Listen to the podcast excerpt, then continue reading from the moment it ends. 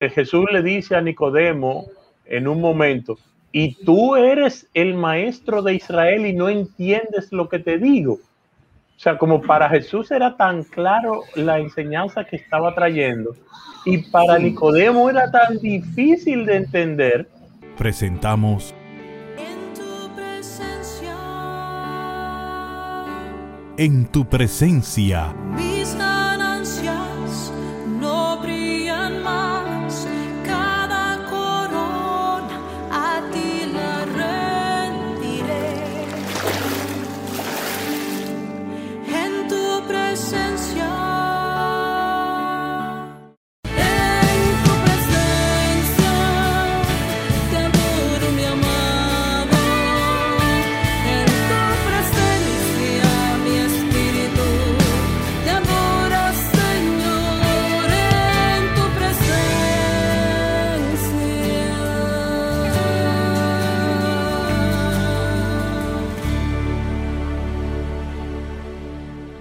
Buenas tardes, buenas noches, buenos días.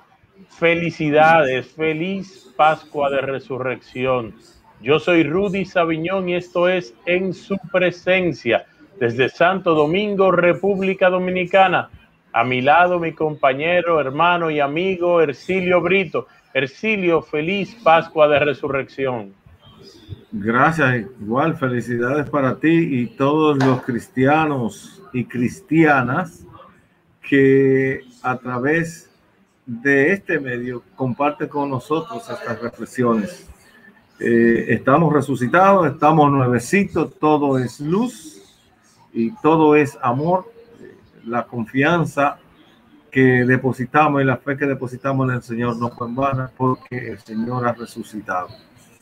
Amén. Vamos a ponernos en la presencia de Él. Razón por la que naturalmente eh, tenemos que seguir orándole y pidiéndole a Él, pero ahora de una manera más alegre y más contento porque sabemos que Él ha resucitado y está en medio de nosotros y ya se queda para siempre entre nosotros, para que también levante nuestro ánimo, resucite nuestro ánimo, nuestro deseo de seguirle. Y, y podamos nosotros seguir tras sus huellas, tras sus huellas resucitadas y que toda esta luz ilumine también al mundo en medio de la pandemia que parece que no quiere ceder eh, en, en varios lugares donde parece que las cosas vuelven y vuelven y vuelven, pero vuelven con mucha fuerza. Así que eh, le vamos a pedir también al Señor que dé ese ánimo en aquellos lugares para que también con todos los cuidados que, que esto demanda podamos luchar contra ese fenómeno que se nos, se nos presenta como amenaza a la vida y que todo aquel que de alguna manera eh, cae o cae en las garras destructoras de, de, de, esta enfermedad tenga la fuerza suficiente, el amor y la confianza en Dios en que Él lo va a sanar. Amén, así sea. Qué bueno que hemos tocado este tema, es el tema del momento para nosotros, los cristianos católicos, y ese es el tema que vamos a tratar hoy, la resurrección de nuestro Señor Jesucristo. Vamos a comenzar por lo que dijo, eh, eh, ¿quién fue que dijo? Eh, si Jesús no resucitó, vana es nuestra fe. San Pablo. San Pablo, Pablo. San Pablo. Pablo. Mm. Eh, Lapsus grandísimo, pero fue de San hecho, Pablo que lo dijo. De hecho, cuando, cuando San Pablo resucitó, San, eh, cuando, perdón, cuando Jesús resucitó Pablo, ni por ahí estaba dentro de los cristianos. No. Era, era perseguidor en ese entonces. Por eso es que tiene más fuerza lo que él dice, porque él es cristiano por la resurrección de Jesucristo.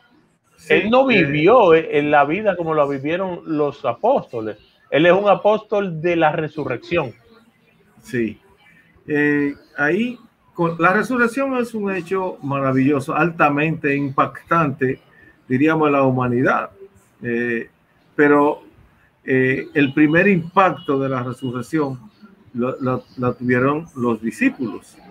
Eh, y dentro de los discípulos, lo primero, la, la, las primeras fueron las mujeres. Y después aquellos dos como que se perfilaban como las personas de mayor confianza eh, en Jesús, que fueron Pedro y, Juan, y después los demás. Pero primero hay que, hay que ver la situación que estaban viviendo ellos, porque la experiencia fue muy fuerte. Su líder fue asesinado, fue matado eh, de manera brutal delante de todo el mundo. Pero hay, hay una cosa, aquellos que lo asesinaron, que lo asesinaron, trataron de asesinarlo primero de manera ideológica, de manera religiosa, de manera política, en todos los sentidos trataron de, de asesinarlo. Aquellos que vieron, que lo vieron morir, jamás pensaron eh, que la victoria no era del criminal, no había sido del que mató. Jamás pensaron que la victoria era de aquel que había matado, sino que la victoria había sido de ellos, porque parecía que habían quitado de en medio el clavito que le estaba molestando en el zapato. Si se puede hablar de zapatos, yo creo que era chancleta que ellos usaban antes. Y sandalias, o- ah, sandalias. Entonces, fíjate bien, fíjate bien, el triunfo del mundo, el triunfo de, de la idea mundana, el triunfo del, del vulgo de la época, de- del que se consideraba fino, pero que era lo peor porque realmente no había, enten- no, no había entendido. Después se convirtió en pánico, en pánico. ¿Por qué? Porque la noticia de que el Señor había resucitado corrió entre los judíos asesinos, entiéndase, maestros de la ley, entiéndanse fariseos, entiéndanse gente poderosa de la época. Y entonces comenzó el pánico. ¿Pero por qué? Y el pánico era nada más ni nada menos porque ellos conocían la palabra, ¿entiendes? Conocían la palabra. La Eh, pero eh, ellos la conocían, pero tenían aquella venda en los ojos y en el entendimiento, porque eh, eh, Jesús le dice a Nicodemo en un momento, y tú eres el maestro de Israel y no entiendes lo que te digo. O sea, como para Jesús era tan claro la enseñanza que estaba trayendo y para Nicodemo era tan difícil de entender, Así mismo le pasó a todos esos maestros de la ley, pero sí se les abrió el entendimiento cuando comenzaron a oír los rumores de que ha resucitado. Entonces le llegó al- a la mente aquella, eh, lo que tenían en la memoria de que el Mesías pero- pero iba a fíjate, resucitar. Fíjate qué pasa. Ellos eran conocedores de la ley, conocedores Sí. de la palabra, etcétera. Pero hay una, hay una. Primero quiero, quiero tratar el caso partiendo de la, de las primeras, las primeras que llegaron a la tumba y que encontraron, que se dieron cuenta de que Jesús había resucitado, fueron las mujeres. Fíjate que como comienza la historia a dar la vuelta, a ponérsele al revés, a ponerse de revés a, los judíos. Las mujeres, aquellas que eran rechazadas en la asamblea, que no podían tomar la palabra y hablar en la asamblea, aquellas que no podían eh, sentarse entre las reuniones donde se hablaba de Dios y se hablaba de las leyes, aquellas fueron las mere- merecedoras de recibir la, la primera noticia de que el Señor había resucitado. Ahí comienza el mundo a ponerse al revés. Qué gran honor. Entonces, ¿y, y por qué las mujeres? Usted dice, ¿por qué las mujeres? Primero, porque el Señor sintió ante, ante aquellas mujeres rechazadas, aquellas que le tiraron piedra porque era pecadora, aquella que le sacó no sé cuántos demonios porque el pueblo y que el pueblo la tenía rechazada, aquella que, que era su madre y que también la habían señalado como una mujer despreciable en, en la sociedad, aquella, a esa Virgen María, a esa se le apareció. Entonces, comienza a tener valor que la humildad del ser humano en esa mujer comienza a tener valor. Comienza a resucitar junto con Jesús, pero no es, no es solamente eso. ¿Por qué esas mujeres son las primeras que llegan? o porque la mujer no- eh, tiene menos miedo que, que el hombre. O sea, estamos hablando ahora en términos humanos. La mujer es más decidida que el hombre y sobre todo cuando un hijo o cuando el esposo se ven amenazados, las mujeres se vuelven una fiera y son capaces de ofrendar la vida. Ellas se arriesgaron. ¿Y, y, en qué estaban los, los discípulos? Cerrados. ¿Por qué? Por miedo a ser atacados. Ahora bien, ahí se demuestra que el sexo débil que nosotros entendemos no es tan débil. Ahí se demuestra también que en el mundo de la salvación, en la idea o en el plan de salvación de Jesucristo, también estaban incluidas las mujeres. ¿Y de qué forma? No estaban excluidas como estaba en la agenda de, de- de los fariseos, de los maestros de la ley, de los, de los sumos sacerdotes. Entonces, al comenzar eso, y, al- y, acuérdense que lo primero que ellos hicieron cuando esos gua- guachimanes que estaban ahí cuidando la tumba se dieron cuenta que el Señor había salido ahí, había resucitado, que la piedra la había movido y no la había movido nadie, y fueron y llevaron la noticia, lo mandaron a callarse y a inventarse cosas para ver si detenían ese movimiento que, que entraba en Génesis, que nacía y que, que iba creciendo. Eh, le dije, le dije, lo mandaron a decir que los discípulos lo asaltaron en la noche y se llevaron el cuerpo. Oye, te voy a, te voy a decir de dónde viene el miedo, precisamente del conocimiento del capítulo 7 del libro segundo de los Macabeos. A- tras la mue- a- al- a- miren, el, el tormento, el sacrificio de aquellos jóvenes, cabeza caliente, revolucionarios, que se sentían humildes, pecadores delante de Dios.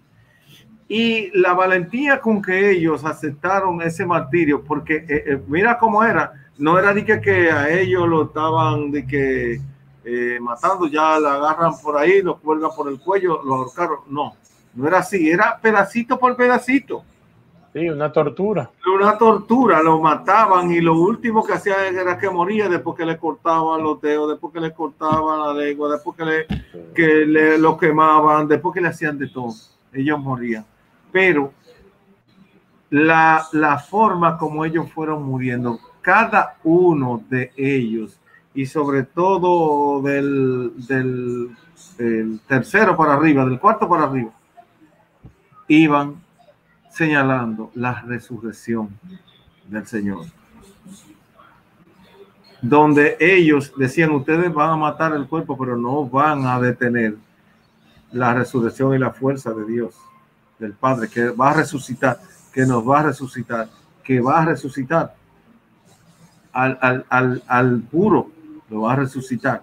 Y la madre que tenía el sacrificio, que como la madre de Jesús, que también allí estuvo frente al sacrificio de su hijo, lo hizo con valentía y le, ofre- y le ofreció la vida de cada uno de sus hijos a- al Señor. Entonces, ahí es donde ellos tienen miedo porque dicen, ah, pero se está cumpliendo ahora lo que aquellos muchachos que padecieron, así como nosotros hicimos padecer a, a- Nazareno. Y ahora fíjate, él se está cumpliendo. Y entonces ahí entraron en pánico y quisieron qué? Hacer lo mismo que hicieron con Jesús, detenerlo, pero no sabían que Jesús no podían detenerlo. Eso no, esa ignorancia que todavía tienen algunas religiones de corriente eh, judaizante, no podían detenerlo, no pudieron detenerlo. Entonces, ¿qué, ¿qué se da? El efecto contrario en los discípulos de Jesús. El impacto que tiene el reconocimiento de Jesús en sus discípulos es, eh, es exagerado. ¿Por qué? Porque hasta ese momento, incluyendo a Juan y a Pedro, que fueron los que fueron allí a, a darse cuenta de que y a confirmar de que el cuerpo no estaba allí, de que había resucitado. A partir de ese momento comenzó a desaparecer el miedo. Porque porque a partir de ese momento fue que ellos, todos esos años y ese tiempo que pasaron con Jesús, todo lo que Jesús le había dicho, ninguna de esas cosas la habían entendido. Y en ese momento fue que se le abrió los ojos. Se le- y fíjate que Tomás, que no estaba cuando, cuando eh, el impacto de la, de la primera noticia, no estaba. Todavía no creía. Y cuando el Señor se presenta en medio de ellos, entonces que Él abre los ojos y comienza a creer. Ahí es donde ellos entendieron todas las enseñanzas que Jesús le había dado hasta ese momento. Ellos estaban eh, ignorantes. ¿Por qué? Porque no habían entendido lo que significaba que Él iba a resucitar al tercer día. Eso ya no lo habían entendido porque no habían entendido las enseñanzas. Y ahí entonces que ese grupo comienza a ser el grupo organizado que Jesús había comenzado a formar el grupo de los apóstoles, el grupo de los discípulos que iban luego a multiplicar. Y todavía Jesús resucitado le, le, le da las últimas enseñanzas. Vayan por todo el mundo y bautícenlo. Vayan por todo el mundo y anuncien. Y eso fue eh, a esa fuerza, a esa fuerza que cobra ese grupo organizado por Jesús. A eso era que ellos no tenían miedo. Por eso comenzó la persecución contra ellos. Por eso los discípulos tenían que andar, eh, que tenían que andar de manera clandestina. Y, entonces se da el caso, fíjense si, el impacto fue grande, que los discípulos de Maús el- que les reconocieron al partir el pan, es decir, por una de las actividades propias que Jesús había hecho cuando, era, cuando estaba peregrinando entre ellos y cuando era su maestro. Ahí a ellos se le abren los ojos y después de haber recorrido 15.1 kilómetros, que es la distancia que hay entre Jerusalén y Emaús, eh, de día, y de ellos, después de ellos haberle dicho a, a Jesús que lo iba acompañando, que se quedara con ellos porque ya la noche estaba cayendo. Cuando ellos se dan cuenta, vuelven seguido para atrás. Pero fíjate si estaban ignorantes que hasta ese momento no se le abren los ojos que es Jesús. Es decir, eh, todavía ellos con Jesús al lado de ellos caminando. Y el mismo Jesús diciéndole, pero ustedes, y ven acá, y ustedes no entendieron cuando se le dijo tal y tal y tal y. Todavía ellos, todavía ellos iban ignorantes, porque ellos lo que tenían era el miedo y la preocupación de que el líder se le había desaparecido. Todavía no habían entendido que él tercer día realmente iba a resucitar. Esa fue, esa fue una noticia tan grande, como tú mencionas, que, eh, señores, estamos hablando de, de una zona eh, con muchos pedazos desérticos, donde claro que no había luz eléctrica y ellos, después de estar cómodamente en su casa, deciden devolverse para Jerusalén a comentar eso y a notificarle a los apóstoles, a los discípulos en ese momento, que el Señor los había visitado y que ellos habían compartido con él. Parece que esa noticia fue tan fuerte porque 15 kilómetros ahora es mucho para caminarlo a pie. Imagínense en ese tiempo a través de pedazos desérticos y de noche, donde De nadie no- salía, solo los bandoleros andaban de noche. No había lámpara de mercurio, ni de bajo consumo, ni, ni de LED, ni nada de eso. Eh, Sí. Lo que había eran montes eh, donde había eh, cosas, o, o sencillamente piedras. La carretera tampoco era una cosa del otro mundo. Nada. Y siempre en la noche se ha considerado que no es el, la- el- el mejor ambiente para caminar porque los peligros se multiplican. Pero lo que es más, ellos no se comieron ni un pedacito de, de- de- de- de la comida porque ellos salieron, ellos se les abrieron los ojos y seguido salieron corriendo. A ellos se les quitó el hambre y se les quitó todo porque fue el impacto tan grande que a ellos lo único que le llegó a la mente fue compartir esa, esa noticia con sus compañeros, los otros discípulos, que se habían esa- quedado en es- claro, esa felicidad fue tan grande que es como tú dices.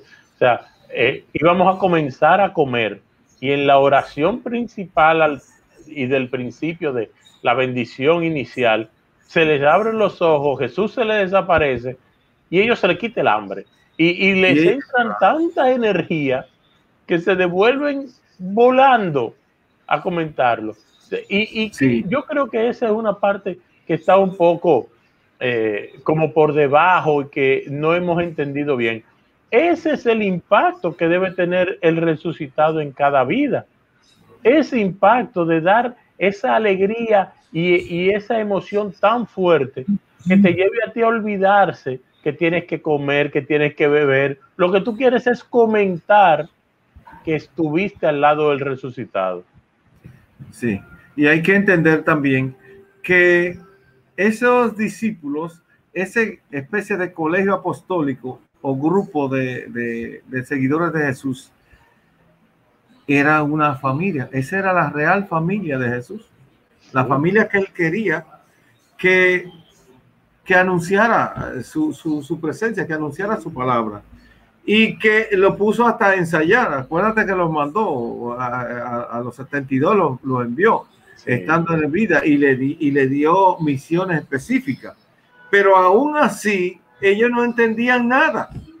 Ellos solamente estaban de buena voluntad, porque yo diría que eran brutos, ¿no? Eh, eh, no, A lo No. mejor no eran brutos, el, pro- el problema era que todo aquello era absolutamente novedoso, porque la estructura eh, mental, socio, sociocultural de, de esas personas era tener eh, una cabeza visible que lo guiara, un líder que lo llevara. Y ellos entendieron que la presencia de Jesús era la oportunidad de tener ese líder, pero no ese líder que lo iba a catapultar de seme- semejante manera, que lo iba a Exacto. llevar a ser eh, reales discípulos, no, del, no, no de Jesús, sino del Padre. Porque Jesús le dice, donde yo estoy, ahí estarán ustedes. Donde yo voy, ahí, ahí irán ustedes. Y, Sí, y sí. nosotros entendemos, Jesús resucitó. No, el Padre resucita al Hijo. Claro, El Padre resucita al Hijo. claro. Por eso es que Dios es uno. Porque el Padre resucita al Hijo. Y el Padre envía el Espíritu. El Hijo y el Padre ya juntos unidos en comunión. envía el Espíritu y el Espíritu ya funda la iglesia de manera definitiva para que se lance a predicar y anunciar y a conquistar terreno como, como lo ha hecho a través de la historia. Pero lo que pasa es que muchas veces nosotros nos quedamos en detalles. Nos quedamos en detalles. Jesús resucitó. Perfecto. Pero no se apareció a todo el mundo. O sea, la muerte de Jesús fue pública, fue delante de todo el mundo. El Gólgota es una La- la- montaña donde, la- desde donde se veía, eh, desde todo Jerusalén se veía el Gólgota. Lo que se entendía era la gran vergüenza que habían pasado los seguidores de Jesús, porque eh, el, el- el poderoso que yo decía, el que, el que, el que eh, derribaba el templo y lo construía en tres días, ah, míralo donde está muerto ahora. Así le decían, porque pues, mira dónde está el que decía que, que derribaba el templo y lo construía en tres días. Entonces, era una vergüenza. Y eso era lo que los discípulos hacían allí, juntos, con miedo a lo que... Y, y con frustración, porque habían pasado un tiempo. Entendían algunos de ellos que habían perdido un tiempo y se lamentaban que, mira, él era bueno, pero mira cómo murió. No sabían lo que iba a pasar todavía. Y entonces cuando comienzan a abrirse los ojos y cuando ellos comienzan también a perder el miedo y cuando ellos se sienten impulsados con mucha fe para ya salir a anunciar sin importar que muchos de ellos, la mayoría de ellos, fueron mártires, fueron perseguidos, fueron agarrados presos, fueron castigados y fueron crucificados, fueron, eh, eh, lo mataron, ¿entiendes? Fueron mártires. Y esa sangre de esos mártires, participando de la sangre del Cordero, abonó la fe del pueblo y multiplicó el pueblo, se multiplicó. Y, y, y ahí, y a eso fue, a eso es que los judíos le tenían miedo. Eh, los judíos no querían que esa noticia se divulgara de la resurrección. Ah, ¿de qué no? Pues vinieron y se lo robaron a medianoche, se inventaron una cosa. Como, como, como algunos se inventan que fulano de tal hizo tal cosa, tal cosa para salir del paso. Y no fue así. No fue Tú así. sabes que Nadie movió la piedra. Yo los, digo que nadie. Es lo que el famoso episodio de la tumba vacía. El vacío de la tumba es el llenado de los corazones de los, de los discípulos. uno- unos discípulos que estaban tan temerosos, trancados, que entraban muy sigilosamente, donde se reunían y que no querían, como dice la escritura, vivían a puertas cerradas. Esos mismos son los que van con la presencia del resucitado, van cogiendo fuerza. Dicen, no, no murió, yo lo vi, estuve con él. No, sí murió, pero resucitó. O sea, lo, lo peor que le puede pasar a un ser humano es morir. Todo lo otro es circunstancial. La muerte es lo único que no tenía remedio. Y viene Jesucristo, No. Que, que no era el, el héroe que ellos esperaban, porque la mayoría esperaba un héroe militar, un héroe que le pusiera eh, a los egipcios eh, por, por súbditos a los judíos.